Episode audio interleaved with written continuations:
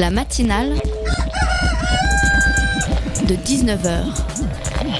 Et bah, c'est une émission qui parle de société, politique, euh, Culture alternative. On va aussi parler de sport, euh, de gens dans la rue. et l'actualité en règle générale. On va peut-être parler des corbeilles à linge pas en osier d'Auvergne. voilà, il y aura, il y aura des invités. Des sociologues, des invités chercheurs. Les invités ne diront que des choses intelligentes. Ça va peut-être s'étriper un peu de temps en temps, mais La matinale de 19h, du lundi au jeudi jusqu'à 20h sur Radio Campus Paris.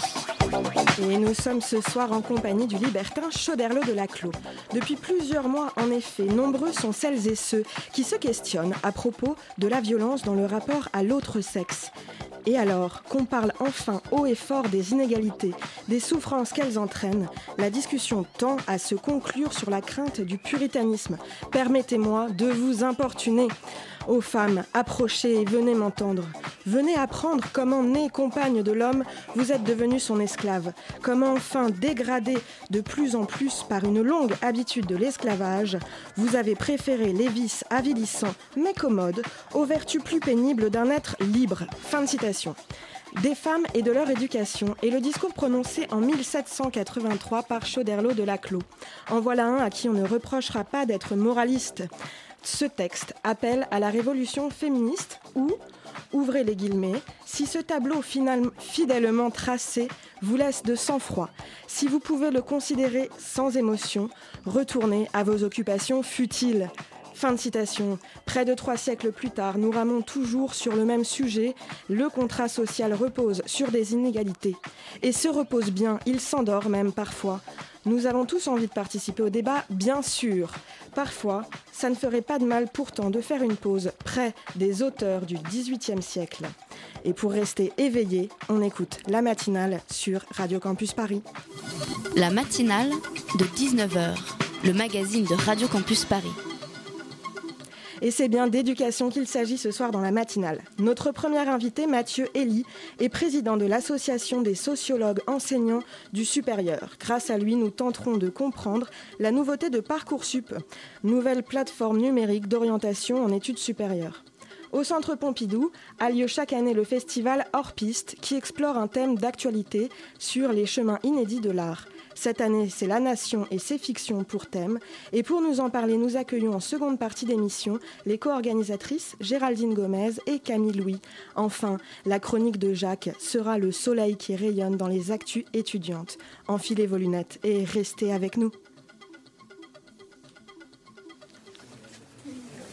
J'aime bien ta coiffure, trop stylée. Ah ouais J'ai un truc à te dire, mais c'est un peu gênant. J'ai pas envie qu'on le voit. Sais garder un secret, j'imagine. Bah ouais. Tu sais, euh, j'ai entendu ce que t'as dit à Leslie tout à l'heure. J'ai trouvé ça trop mignon. Elle sait pas ce qu'elle rate, hein. Et je me disais que on pouvait se donner rendez-vous tout à l'heure. Puis on pourrait aller chez moi. Puis on pourrait faire l'amour. J'ai envie de sentir le corps d'un homme près du mien. Euh... Mais dis-le si tu veux pas. hein. Je veux pas te forcer. Ah si si, je veux, je veux à mort. Tout à l'heure. Et oui, les jeunes lycéens ont bien des obstacles sur la route de leur avenir et de la réussite. Et nous découvrons l'un d'eux dans cette scène du film Les Beaux Gosses. Mais la vraie difficulté, c'est quand le choix des études supérieures est confronté à la sélection des universités. Au téléphone avec nous, Mathieu Elie, président de l'ACES, nous explique l'arrivée de cette nouvelle plateforme Parcoursup. Bonsoir Mathieu Elie. Oui, bonsoir. À côté de moi, pour ne poser que d'excellentes questions, Philippine de la rédaction Radio Campus. Salut Philippine. Salut, bonsoir à tous. L'association des sociologues enseignants du supérieur dont vous faites partie promeut l'enseignement de la sociologie depuis 2010. Vous êtes aussi les témoins de la précarité croissante dans l'enseignement supérieur et vous dénoncez tout particulièrement le processus de sélection qui s'installe d'année en année dans l'université française. En juin dernier, en effet, les médias français semblaient découvrir la plateforme d'admission post-bac, dite APB, et la sensation douloureuse de casse-tête injuste qu'elle a laissée dans les familles des nouveaux étudiants. Mathieu Elie, quelle différence les futurs bacheliers trouveront-ils avec euh, cette nouvelle plateforme Parcoursup qui ouvre le 15 janvier aujourd'hui? Alors, euh, il y, a- beaucoup de différences avec l'année dernière. Euh, la, première, la plus simple, c'est que le nombre de vœux passe de, d'une- de 24 vœux à euh, 10 vœux. et que ces vœux ne sont pas hiérarchisés, alors que c'était le cas, c'était le cas l'année dernière. et puis là, une autre différence importante par rapport au, portail APB, admission post-bac, c'est aussi que euh, la procédure fait la différence entre des établissements qui sont euh, définis comme euh, des établissements sélectifs, hein, puisque l'enseignement supérieur est composé en France d'un système de, classes préparatoires et de, grandes écoles qui, eux, vont réellement pouvoir faire une, vraie sélection, entre guillemets, si vous me permettez l'expression, puisque ces établissements vont pouvoir refuser des, euh, lycéens euh, qui, euh, qui seraient candidats dans leur, dans leur cursus. Ce qui n'est pas le cas des établissements que par Parcoursup présente comme non sélectifs, comme les universités publiques qui, elles, ne vont pas pouvoir refuser d'inscrire les candidats pour, pour ces cursus. Donc en fait, euh, euh, ces universités pourront euh, dire ou, évidemment oui aux, demandes, ou alors, ou alors oui mais. Mais alors justement, pour aller un peu plus dans le détail, si une formation donc euh, dite non sélective refuse un élève, elle doit en première instance lui proposer une remise à niveau. Et vous, qui êtes euh, ben, président de cette association des sociologues enseignants du supérieur, qu'est-ce qu'un étudiant euh, refoulé en sociologie, par exemple, peut se voir proposer comme remise à niveau? Alors, dans mon université, pour l'instant, je suis incapable de vous répondre. Ah. puisque, oui, puisque le, les dispositifs d'accompagnement qui sont censés effectivement être proposés donc aux, candidats qui ne, qui ne, seraient pas, qui ne rempliraient pas les, attendus, pour l'instant, ces dispositifs n'existent pas dans l'université dans laquelle je, travaille. Donc c'est complètement, euh, c'est complètement de la langue de bois. Et alors justement, comme vous parlez des attendus, euh, je suppose que vous n'avez pas euh, véritablement accueilli avec euh, une grande chaleur ces fameux attendus. Comment vous avez euh, milité contre, par exemple? Comment vous vous y êtes opposé?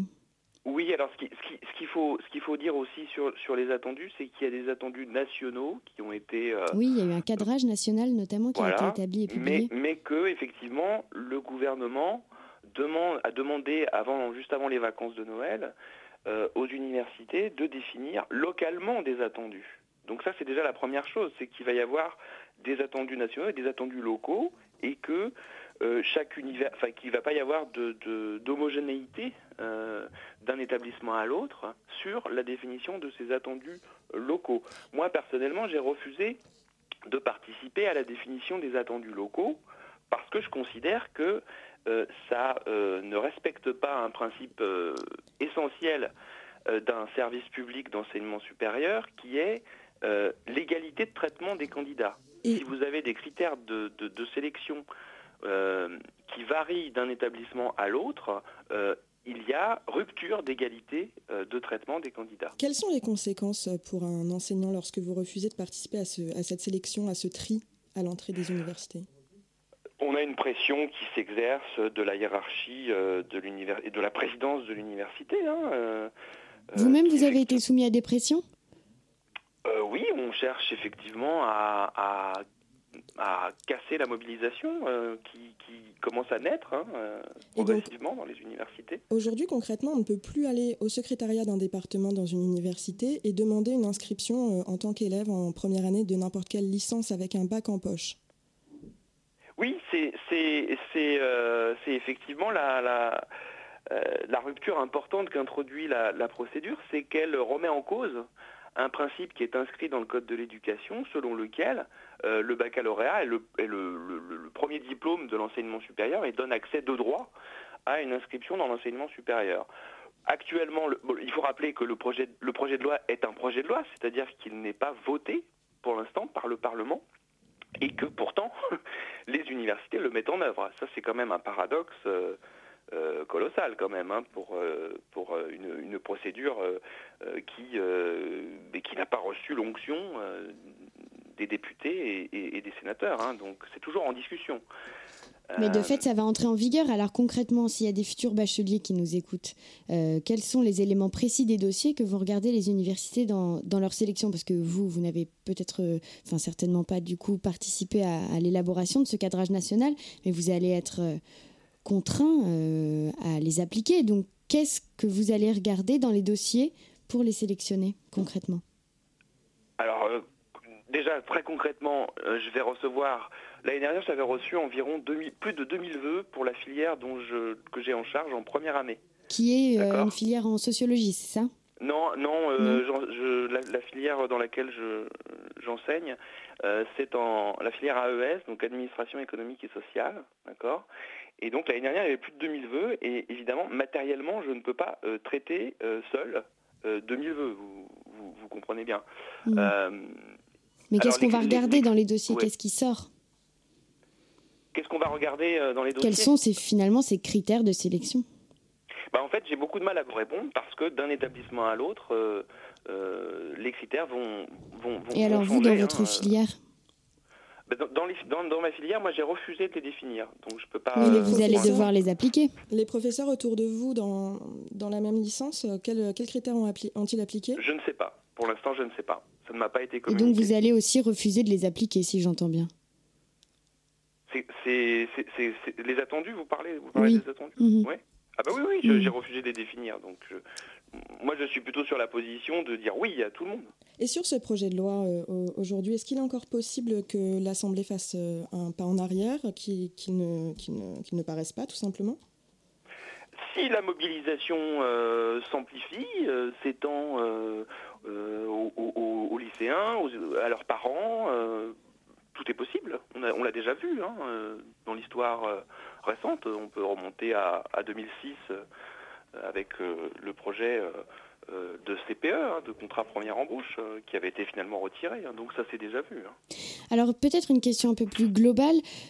Dans l'hypothèse où euh, les universités accepteraient de mettre en place de, ce système d'attendus et de valider ou non des attendus, est-ce que ça impacterait l'actuelle sélection qui a lieu en master pour la plupart des formations selon vous? Alors, oui, je pense que ça va, ça va impacter dans le sens où euh, il y a une très forte pression, il va y avoir une très forte pression des, rectorats sur certaines filières, pas sur toutes les filières, Comme lesquelles, pour augmenter par les capacités d'accueil. Lesquelles par exemple euh, Là, je ne peux pas vous dire a priori. Hein, euh,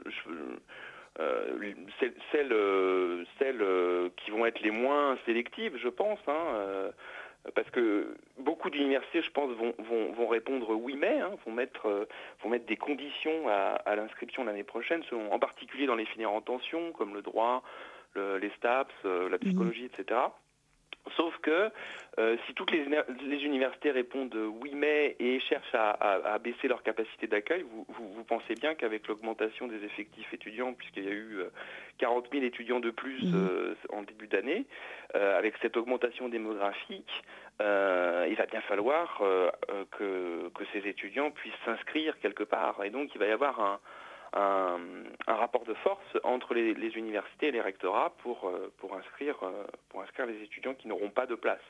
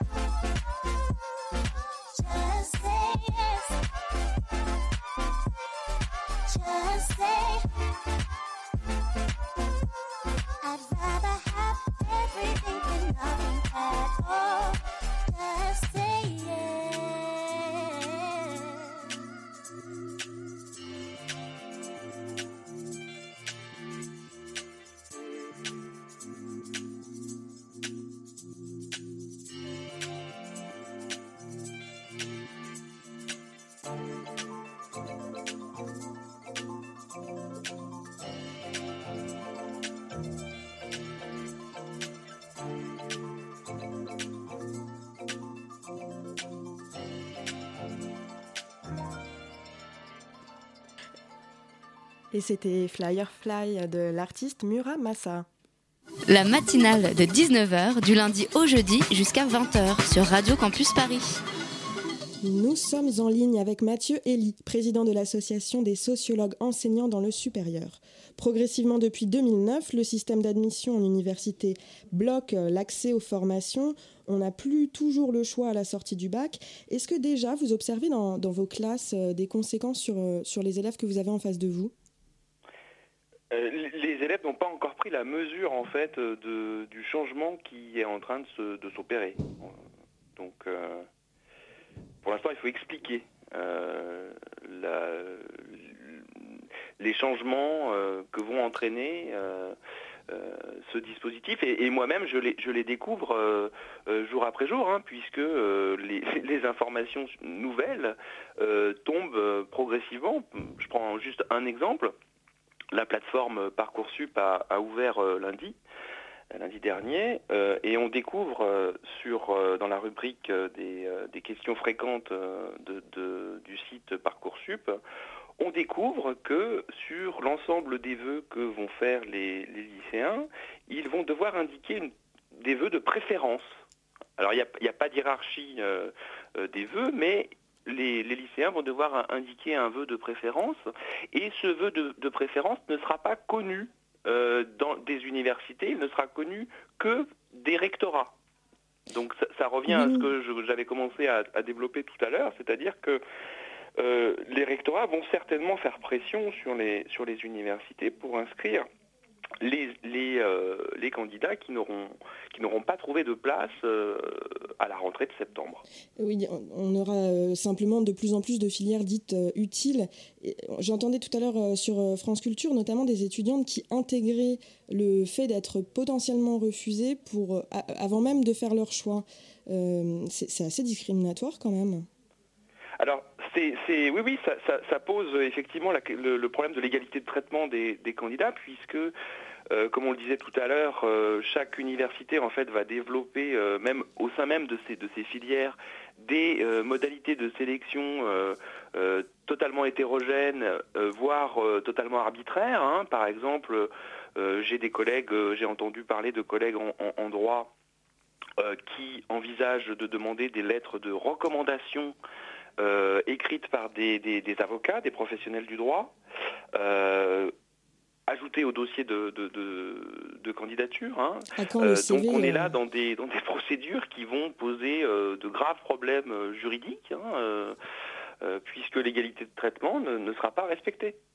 Et alors du coup, euh, vous, euh, si j'ai bien compris, vous, vous trouvez que vraiment le système euh, Parcoursup n'est pas une réponse convaincante euh, au, à la l'alternative qu'on avait eue l'année dernière à PB avec euh, le tirage au sort, mais qu'est-ce que qu'est-ce qui pourrait être une solution idéale selon vous pour accéder à l'université après son bac? Reprendre le principe qui est inscrit pour l'instant, euh, pour l'instant c'est encore dans le code de l'éducation, donc euh, revenir à, ce principe selon lequel le baccalauréat, quel que soit le type de bac, hein, quelle que soit la mhm. série du, baccalauréat, puisqu'on a trois séries du baccalauréat, euh, ce baccalauréat est le sésame pour accéder aux filières de, de l'enseignement supérieur. Alors cet enseignement supérieur, pour des raisons historiques en France, il est dualisé, hein, euh, je, l'ai dit tout à l'heure, hein, euh, voilà, il est, dualisé entre des, filières qui sont, euh, qui sont sélectives, qui sont les classes préparatoires, qui mènent ensuite aux grandes écoles, et on sait que selon l'origine sociale, selon la profession des parents, selon leur même leur, euh, niveau de mhm. diplôme, hein, les, chances d'accéder à ces grandes écoles sont très inégales hein, en fonction des, milieux. On a, on a tout un tas de, mhm. statistiques qui montrent ça. Hein. Donc on, est dans un, dans un système euh, euh, totalement polarisé et que, cette réforme qui se présente, alors ça se présente comme une réforme technique, simplement on changerait de portail, bon c'est plus APB, ce serait Parcoursup, c'est pas ça du tout. C'est un changement en profondeur, c'est une réforme très politique en fait. oui, ça atteint à ce principe du code de l'éducation dont je parle celui de l'accès à tous. Mais alors ça voudrait dire qu'on accepte tout le monde à l'université avec un bac, mais euh, il me semble que euh, l'université connaît de, des problèmes euh, depuis quelques années, notamment le creusement des déficits, le manque de place dans les amphis et, et également les doctorants dans la précarité. Comment accepter tout le monde peut être une réponse qui réglerait ces problèmes que rencontre l'université? Alors effectivement, vous avez tout à fait raison, il faut remettre en perspective. Hein, euh, l'université d'aujourd'hui euh, euh, bon, a, connu une transformation majeure, notamment en 2007 avec la loi, la loi dite Pécresse, hein, responsabilité des universités, qui en fait les a, entre guillemets, autonomisées, c'est-à-dire qu'elles sont... Euh, elles, sont autonomes dans euh, notamment la gestion de leur personnel, euh, la gestion de leur patrimoine, etc. etc. Et cette nouvelle réforme vise à, continuer dans cette, dans cette direction, c'est-à-dire à, aller vers un, marché en fait hein, de l'enseignement supérieur, puisque c'est vraiment l'idée qui est sous-jacente à cette, à cette transformation dans laquelle euh, bah, les, formations, euh, les cursus attractifs euh, pourraient tout à fait déroger au principe des, de droits d'inscription assez, assez, assez faibles, hein, puisque la, spécificité de l'université républicaine française, c'est de, bah, d'avoir un coût euh, d'entrée financier euh, assez, assez, assez faible, euh, je pense qu'on va voir évoluer, et on le voit déjà, dans, notamment dans, l'établissement où je suis, hein, on le voit déjà, les droits d'inscription sont en train d'être dérégulés. Hein, c'est-à-dire Est-ce que, est que selon vous, on va vers une université payante? Oui, c'est déjà le cas, et à plusieurs vitesses. donc par exemple, hein, vous avez là à l'école polytechnique, donc qui fait partie de, Paris-Saclay, donc c'est le regroupement euh, dans lequel euh, mon université euh, est, aussi. Hein, l'école polytechnique propose un, bachelor, donc c'est l'équivalent mm. d'une licence, pour lequel il faut débourser 12 hein, 000 euros l'année. Mm. Donc ça existe déjà. Mais ça aussi. Pardon. Peut-être plus pour revenir sur le mouvement que va devoir effectuer l'université, puisque c'est l'université ici qui bouge ces lignes et donc qui bouge aussi ce principe fondamental du Code de l'éducation qui est euh, la fac et l'université accessible à tous.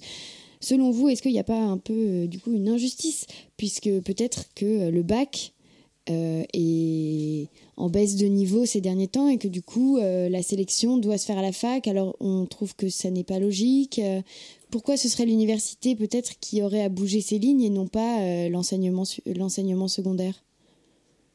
Bah, l'enseignement oui c'est l'enseignement secondaire euh, euh, les moyens n'ont pas suivi, hein, moi ce serait ma position, n'ont pas suivi ce que les historiens appellent les explosions scolaires. Hein. Il y a eu deux, grandes explosions scolaires, mmh. deux grandes augmentations d'effectifs euh, d'élèves et d'étudiants euh, dans la société française.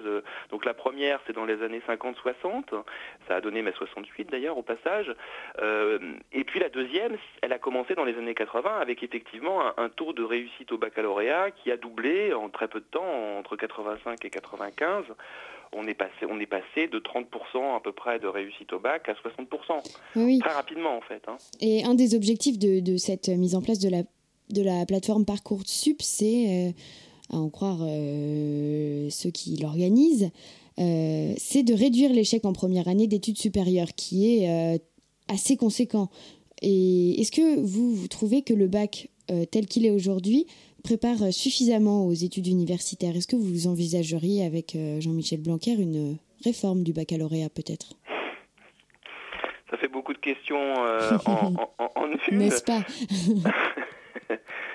Mais euh, non, ce que, je voudrais dire sur, ce, sur cette rhétorique de l'échec qui est effectivement assénée par le gouvernement, euh, c'est qu'on a aussi des données qui montrent qu'une fois passée euh, la première année, euh, plus de 60% des, étudiants vont au bout du, du cursus. Mmh. Donc on peut aussi relativiser hein, cet échec. Et puis, il faudrait peut-être arrêter de, de, de, mettre une pression complètement dingue sur la jeunesse de ce, de ce pays en lui demandant euh, de choisir son orientation professionnelle dès l'entrée en, sixième. Je pense que c'est important euh, que, euh, voilà, après le baccalauréat, on puisse expérimenter des filières, découvrir des disciplines qu'on ne connaît pas. La sociologie, elle est très peu enseignée, à part si on a fait des cesses dans le secondaire. Donc il y a tout un tas de filières et de disciplines qu'il faut se voilà, qu'un grand pays euh, économique comme la France doit pouvoir offrir à sa jeunesse. Donc moi je plaide pour le droit à expérimenter, le droit même à se tromper. Euh, voilà, on n'est pas, c'est pas parce qu'on s'inscrit en première année dans telle filière qu'on va forcément aller au doctorat. Oui. Euh, et c'est et c'est sur sur ce principe de réussir ses échecs que on va vous quitter, Mathieu. Merci de nous avoir guidés dans le chemin caouteux des études supérieures. Restez avec nous sur la matinale.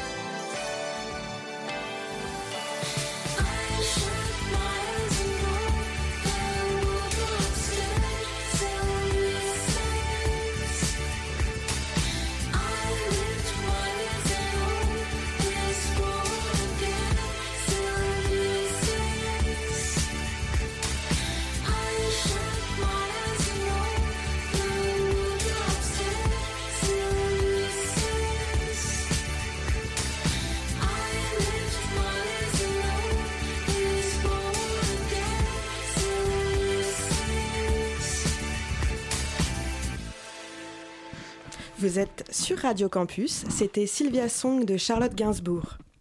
La matinale de 19h du lundi au jeudi jusqu'à 20h sur Radio Campus Paris. Et c'est Jacques qui nous rejoint. Bienvenue. Salut. Salut. Alors cette fois, encore un mercredi, ta chronique sur l'actualité étudiante. Quoi de beau cette semaine? Eh bien, Elodie, je vais commencer par un peu euh, d'autopromo, mais pour un beau projet. Vendredi, à partir de 17h30, notre émission La Bande FM enregistrera sa prochaine émission en public avec un thème qui nous touche tout particulièrement, une euh, spéciale sur les radios associatives. Pour rappel, La Bande FM, c'est notre émission qui aime causer de radio en général avec des connaisseurs, des passionnés, mais aussi des novices ou des expérimentés. Il est donc normal qu'elle s'interroge sur les radios associatives. Parmi les personnes invitées à venir s'exprimer sur ce sujet, on retrouvera Fanny Catet, notre grande et valeureuse présidente à Radio Campus Paris, des acteurs des radios associatives euh, Fréquence Paris Pluriel et Radio Cause Commune, et on espère que vous serez également présents. D'ailleurs, ne serait-ce que pour le lieu, vous devriez venir jeter un coup d'œil. Parce que ça aura lieu dans un endroit spécifique? Alors, oui, l'enregistrement aura lieu dans un bar, mais pas n'importe quel bar. Ce sera le bar commun, qui est un bar associatif qui a pour objectif de redonner le goût d'être ensemble, d'agir ensemble et de penser ensemble on pouvait difficilement imaginer un meilleur lieu pour l'enregistrement de cette émission. Ça se situe dans le 18e arrondissement, au 135 rue des Poissonniers. Donc je récapitule, si vous voulez commencer et continuer votre vendredi soir en beauté avec de la radio, du social, des copains, de la bière et de la bonne humeur, pardon, c'est au bar commun que ça se passe pour l'enregistrement de la bande FM spéciale radio associative. Et pour ceux intéressés par le sujet mais ne pouvant malheureusement pas venir, l'émission sera diffusée dès ce dimanche à 18h. Et on compte bien sur vous, les auditeurs. Qu'est-ce que tu as d'autre? Eh bien, peut-être que nos auditeurs sont plus branchés lecture que radio associative. Et dans ce cas-là, l'université Paris Diderot organise un marathon de lecture à la bibliothèque des Grands Moulins dans le 13e arrondissement. Le principe est très simple, ceux et celles qui le souhaitent se relaient pour lire à voix haute quelques pages de Brouillard au pont de Tolbiac, euh, roman culte de Léo Mallet, dont l'action se déroule dans le 13e arrondissement de Paris, à Tolbiac. Donc, la soirée sera animée par le comédien Pascal Queneau et les lecteurs et lectrices recevront un chèque lire en cadeau d'une valeur de 10 euros. Ça a l'air super chouette. Euh, où et quand? Alors donc ça a lieu, comme je l'ai dit, euh, à la bibliothèque des Grands Moulins. Et malheureusement, ça a lieu ce vendredi en même temps que la bande FM. Il faudra donc faire un choix entre nous ou l'université d'Hydro. Et on vous pardonne si vous décidez de nous faire une infidélité par amour de la lecture ou de Léo Mallet, mais on n'oublie pas. Exactement. Quoi d'autre? Alors, avant de passer au bon plan euh, de la semaine, je tiens à signaler qu'il est euh, disponible depuis quelques jours sur le site de Radio Campus Paris, dans l'onglet Médiation, l'émission Pause Café. C'est une émission qui a été faite et enregistrée par des étudiants de Paris 1 dans le cadre d'ateliers qui ont eu lieu de septembre à décembre et qui illustrent parfaitement la mission de Radio École qui est Radio Campus Paris. Et donc, passons maintenant au bon plan, des bons plans très euh, théâtrales cette semaine. Euh, jeudi prochain, au nouveau théâtre de Montreuil, aura lieu la première de Dans la peau de Don Quichotte, qui euh, se qui euh, se trouve être dans le cadre du cycle L'âge des possibles, un cycle sur la jeune création, et on vous fait gagner des places. Autre bon plan, au théâtre de Vanves plus précisément, le samedi 27 janvier seront en représentation les créations des comètes de Laure Brisa et Printemps de Sylvain Larry alias Sibylle. Et on vous fait également gagner des places sur le site de Radio Campus Paris. Euh, comme chaque fois, vous nous envoyez un mail à concours@radiocampusparis.org. Je vous dis à vendredi pour les personnes qui viendront voir la bande FM et à plus tard pour les autres. À vendredi, merci Jacques. Bonjour. Bonjour. Est-ce qu'il serait par hasard possible, j'ignore si ça existe, de consulter un fichier sur lequel il y aurait les noms et adresses d'anciens nazis établis au Brésil? Il y a forcément une, une amicale d'anciens nazis ou un club, une association Mémorial nazi, peut-être Monsieur, sachez que l'Allemagne est une démocratie et qu'en aucun cas, une ambassade allemande pourrait être au courant des agissements d'anciens nazis. Oui, oui, mais enfin, entre Allemands... hein. Tous les Allemands ne sont pas nazis, monsieur. Oui. Je, je connais cette théorie, oui. Je crois que je vais vous demander de partir, monsieur. Soit. Chou blanc, donc. Auf Wiedersehen, on entendait OSS 117, joué par Jean Dujardin, caricaturant à peine l'ignorance qui nous fait poser la question qu'est-ce qu'une nation? Un régime politique, un territoire, ou bien le caractère de ses habitants, l'idéologie, leur histoire? Et si on faisait une pause? Et si, au lieu de se noyer dans la logique des informations, on sortait du bain? L'art nous invite à penser et sentir l'actualité, profitons-en. C'est ce que propose Géraldine Gomez, fondatrice du festival Hors Piste, au centre Georges Pompidou. Cette année, pour la 13e édition, le thème, vous l'avez compris, c'est la nation. Avec nous également Camille Louis, artiste dramaturge et philosophe, co-organisatrice du festival. Bonsoir mesdames. Bonsoir. Bonsoir. Et avec moi, pour m'aider à poser les meilleures questions, Simon. Bonsoir Simon. Bonsoir.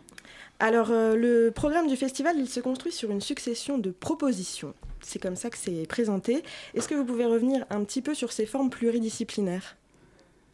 Oui, alors c'est le, le, le j'allais dire, euh, hors piste et fondé là-dessus en fait. Hein. Donc l'idée c'est de prendre un, thème d'actualité et ensuite euh, créer euh, un dispositif euh, inédit, un dispositif qui est évidemment constitué de différentes choses. Et cette année, on a voulu mêler à la fois évidemment de la parole, des œuvres d'art évidemment, des installations qui sont pour la plupart inédites. Donc on a vraiment travaillé avec tout un un tas de, personnes qui nous ont entourés et qui ont proposé euh, des choses euh, autour de la nation euh, qui l'interrogent avec ce qu'on qu'on a appelé avec Camille un pas de côté. Très bien. Sur la présentation du festival, on peut trouver une citation de Jacques Rancière disant que le réel doit être fictionné pour être pensé. Euh, est-ce que c'est une façon d'affirmer qu'il y a un enjeu euh, politique euh, dans la création de rassemblements culturels, d'organisations comme, comme celui du, Festival Hors Piste, plus que dans un circuit politique classique, si on peut dire C'est-à-dire? C'est-à-dire que justement, il y a une façon nouvelle de, de faire de l'art à travers ce festival. Est-ce qu'il y a une façon de, de rassembler un peu plus de est-ce que c'était un choix dès la programmation d'accueillir des artistes qui réfléchissent sur la, politique et euh, la thématique Ou est-ce que euh, c'est des... c'est vous qui avez imposé le thème à ces artistes, quelle que soit leur, leur, leur sensibilité C'est-à-dire qu'on les a réunis, évidemment, parce que euh, c'est des artistes engagés, mais finalement ils le sont tous d'une certaine manière, et que la thématique de la nation, tout à coup, leur a évoqué évidemment quelque chose, soit parce qu'ils y réfléchissaient dans leur travail par ailleurs, soit euh, parce qu'ils avaient envie de se questionner de la même manière que nous, parce qu'on se, questionne quand même sur cette, euh, sur cette thématique d'une certaine euh, façon, hein, puisqu'on la lie à la fiction. Et, en fait, ça les, ça les intéressait beaucoup de pouvoir l'évoquer de cette manière, en fait. Si je peux juste ajouter par rapport à ta question, en tout cas, je crois qu'il n'y a pas une volonté d'interroger des gens parce qu'ils penseraient sur la politique, mais il y a une manière de se demander qu'est-ce que c'est aujourd'hui faire politique. Et c'est pour ça, quand vous disiez euh, le thème c'est qu'est-ce qu'est la nation. Je crois qu'on n'a pas essayé de chercher à thématiser la nation, mais davantage à réfléchir à qu'est-ce qui aujourd'hui fait nation ou nous fait croire que nous sommes une nation et qu'est-ce que la nation défait aussi. Donc c'est la nation et ses fictions, c'est-à-dire des manières d'inscrire un être en commun qui a comme forme la nation, mais qui peut en avoir des tonnes d'autres. Et on a invité un ensemble d'artistes. Euh, euh, théoriciens, mais aussi tout un ensemble de personnes qu'on appelle des sachants, qui peuvent être des voisins, euh, je sais pas, un jardinier, euh, quelqu'un qui a un savoir particulier et qui a quelque chose à amener dans un espace culturel au sein duquel généralement on lui fait pas forcément place. Donc c'était véritablement créer une polyphonie qui allait interroger qu'est-ce qui ensemble fait police, fait espace commun, donc fait politique, et non pas est-ce que je pense sur la politique. Ou, en tant qu'artiste, je crois qu'aujourd'hui on n'est pas sur des, oui, on enjeux de est-ce qu'on parle sur la politique ou c'est plus comment est-ce qu'on se positionne dans nos pratiques pour faire émerger quelque chose qui nous regroupe autrement que selon un discours politicien ou euh, l'appartenance à telle ou telle partie. On, on, abandonne euh, le, point de vue un peu intellectuel euh, qu'on peut parfois trouver dans les, dans les festivals ou les expositions. Et ça se passe chez les artistes, ça se passe aussi dans le public. Il y a beaucoup d'œuvres de, et de performances qui sont destinées à un public en, en collaboration. Euh, tout le monde n'a pas l'habitude. Est-ce que vous pouvez euh, expliquer euh, simplement ce que ça peut être une œuvre collaborative? Bah, Là, on, s'est vraiment entendu sur cet aspect-là avec Camille. L'idée, c'est de, effectivement, alors soit par la création d'œuvres inédites par des artistes ou, des intellectuels pour la manifestation, mais le grand travail nouveau qu'on a fait avec Camille et qui la raison pour laquelle aussi je me suis associée à Camille, parce qu'elle elle a ça dans sa pratique euh, par ailleurs, c'est comme elle, euh, elle vient de le dire, c'est-à-dire aller euh, aussi interroger d'autres personnes et pouvoir construire une programmation avec eux. Hein. Il y a vraiment des classes ouvertes qui vont être faites notamment avec les adhérents du centre. Donc on a Enfin, Camille a surtout fait un grand travail en amont.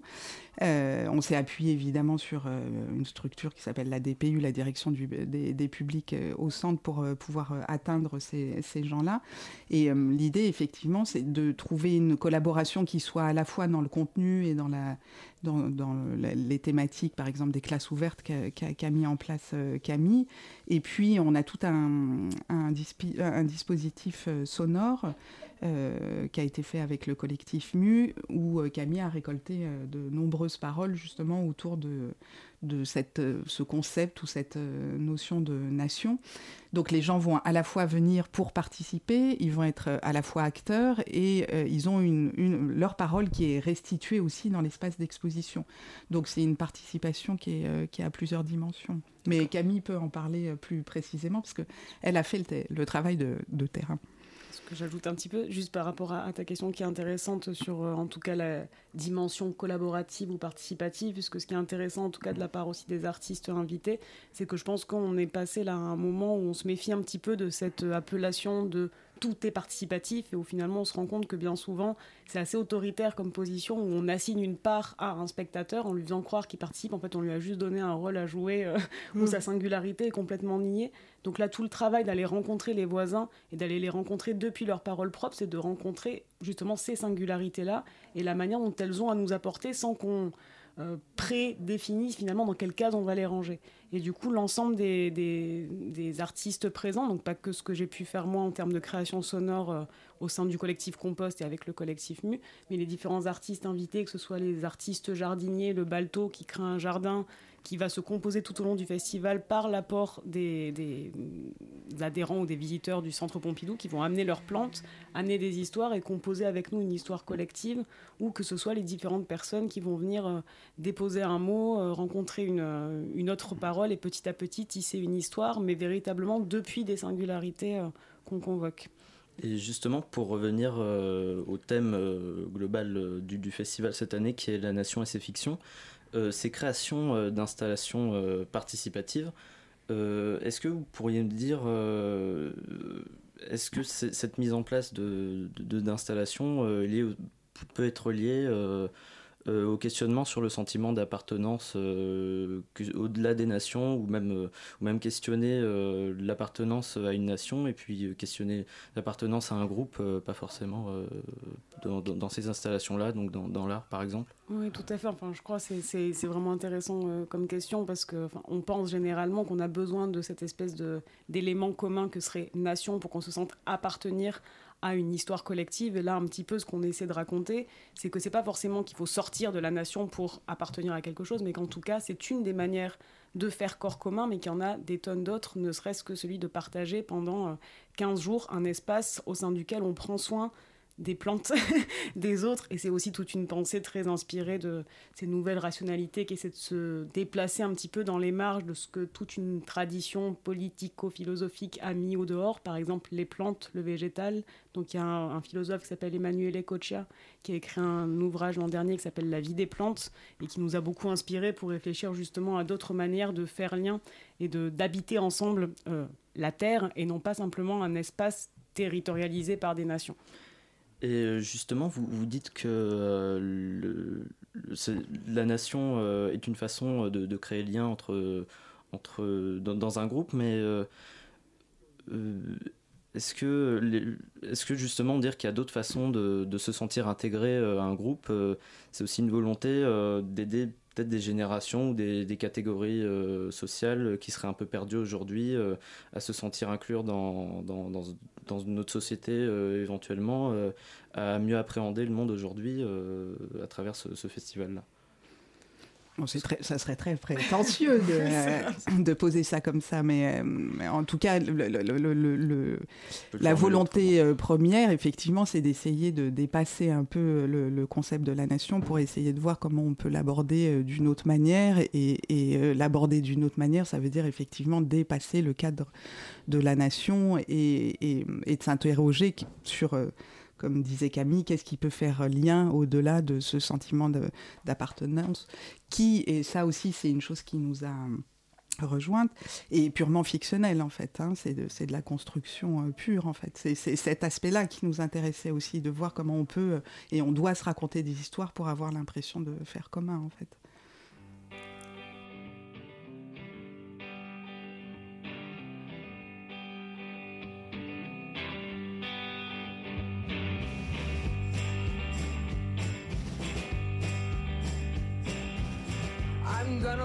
Leave you anyway. I'm gonna leave you anyway. I'm gonna leave you anyway. You're gonna walk right out that door. You're gonna walk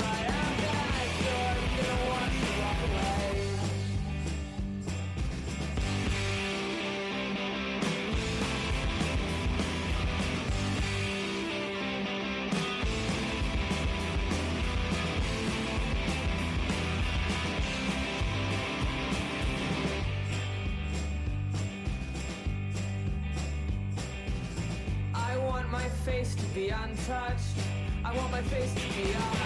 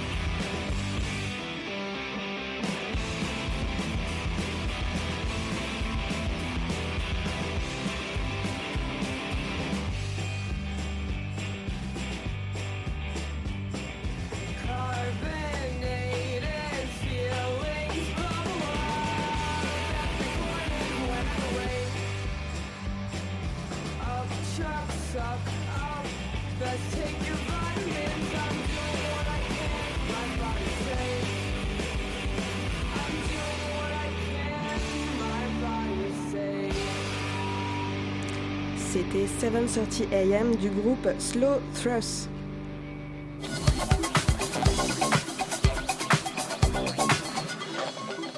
Et nous découvrons le festival hors piste du 19 janvier au 4 février au centre Pompidou. Avec nous dans la matinale, Géraldine Gomez et Camille Louis, les organisatrices.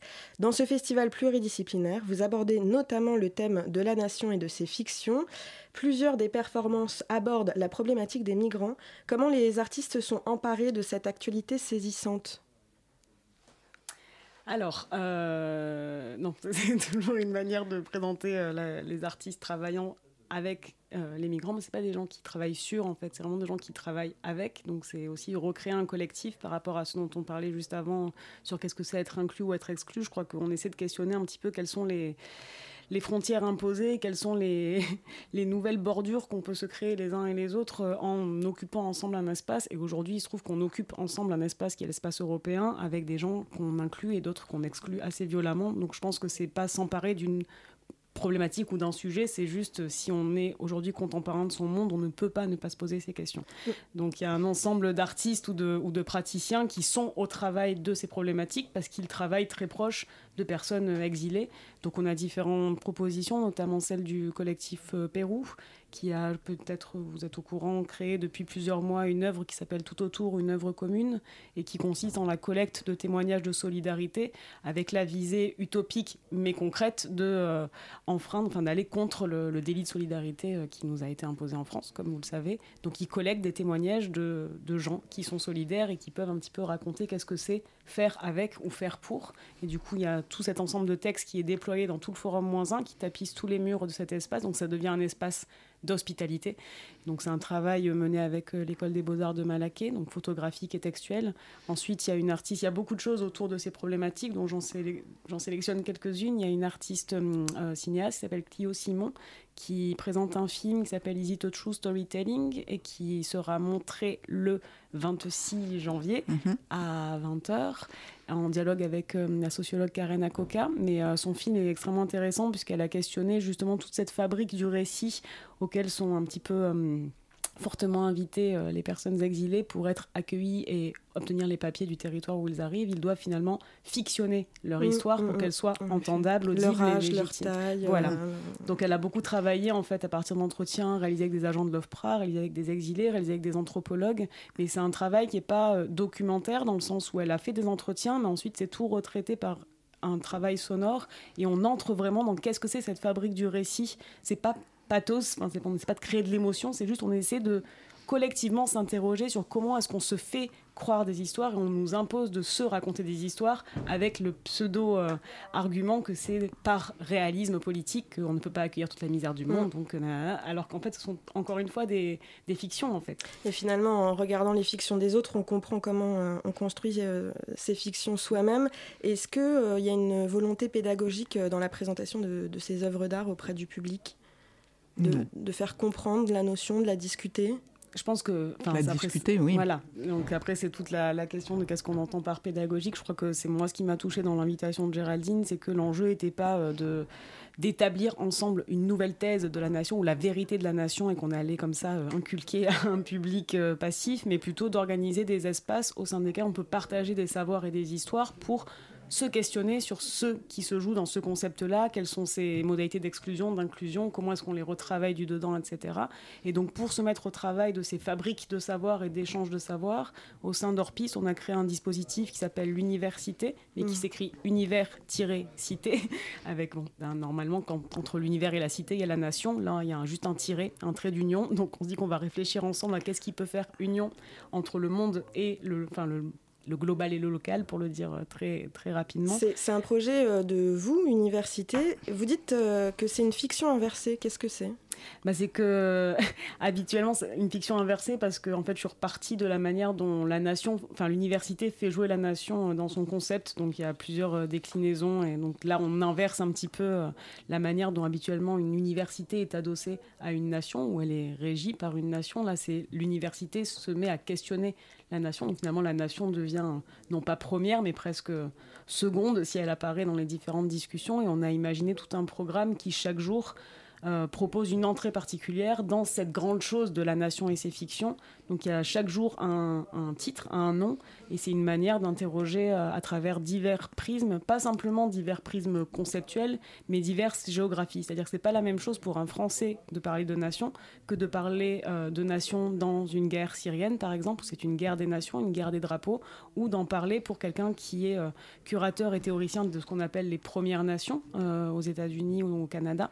Donc on a essayé de convoquer aussi différentes acceptions de ce terme-là en donnant la parole à une pluralité euh, géographique aussi. euh, et c'est ce qui se passe dans l'université, ça ne cesse de remettre en, question aussi les frontières de euh, qui sont les enseignants et qui sont les apprenants. Donc il y a ce dont parlait Géraldine tout à l'heure, les classes ouvertes, mais aussi les différentes propositions qui sont données dans l'université. C'est pas des séminaires ou des classes, c'est des ateliers, c'est des échanges de savoir, c'est des pratiques multiples où on repose un petit peu la question de qu'est-ce que c'est apprendre ensemble plutôt que venir recevoir la leçon d'un nouvel expert qui aurait euh, la nouvelle théorie de la nation à nous, à nous enseigner. Et donc une quinzaine de propositions. euh, sur, Une chaque jour. Voilà, sur une quinzaine de jours avec des formes différentes. Est-ce qu'il y a des, des choses importantes à savoir pour euh, les spectateurs qui voudraient se rendre jusqu'à vous? Tout, Donc il n'y a rien à rater, ni les projections, ni les performances. euh, dé- C'est une forme de débat. Vous êtes euh, vous-même artiste et, et- et philosophe. vous- C'est une forme de débat, les, les, constructions, les fictions. il y a plusieurs formes, en tout cas, euh, c'est important de rappeler les, les- titres des journées. C'est pas que le programme de l'université. C'est-à-dire qu'on a essayé, je crois que ça c'était vraiment le défi que moi j'ai adoré faire avec Géraldine, qui est une manière de tisser des pensées, des lignes problématiques au croisement d'un film, d'une proposition d'un philosophe, d'une performance le soir ou d'un jardin euh, pendant la journée. Comment est-ce que tout ça, si on le traverse avec comme euh, angle, par exemple, la question de la cartographie, comment est-ce qu'on va revoir ce même espace d'hors-piste différemment? Et du coup, il peut y avoir parfois des, des disputes, des conversations, des, euh, mais en tout cas, moi, ce qui m'intéresse en tant que philosophe et dramaturge, c'est de constamment euh, bouger les formes du débat, en fait. Qui sont euh, ceux qui, encore aujourd'hui, se sentent véritablement à l'aise à monter sur une tribune, séparée, bien, bien, bien, de manière bien marquée d'un public à qui on doit inculquer quelque chose. Je crois que beaucoup de philosophes et théoriciens et penseurs multiples repensent ont envie de repenser ces partages et c'était assez génial de voir comment les différents philosophes ou euh, théoriciens qu'on a invités, de Patrick Boucheron à Emmanuel Ecochia, en passant par euh, Frédéric Aïtouati ou d'autres, ont eu vraiment envie de- d'expérimenter d'autres formes de mise en partage de la pensée. Et tous les nouveaux spectateurs qui sont euh, invités à venir euh, penser avec vous, merci Géraldine Gomez, merci, Camille Louis. Le festival hors piste pour sortir des sentiers battus de l'actualité et découvrir l'art au centre Georges Pompidou, c'est ce vendredi jusqu'au 4 février. C'est une entrée libre. Renseignez-vous bien vite. À peine le temps de conclure ce soir et de remercier Philippine et Jacques de m'avoir accompagné dans cette matinale du 17 décembre et Simon surtout pour ses questions et le web de ce soir. Merci Nina pour la coordination de l'émission ainsi que Elsa. Enfin merci à Adèle qui était ce soir à la réalisation.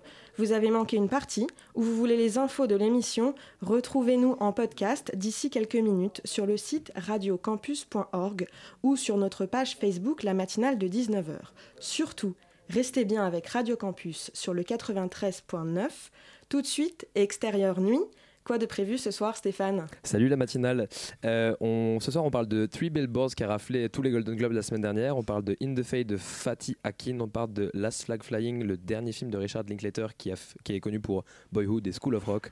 On parle de Le rire de sa mère, à Miami de Victor Saint-Macary, Aurore de Laetitia Masson sur Arte. Et enfin, la bande à Picsou. J'ai hâte.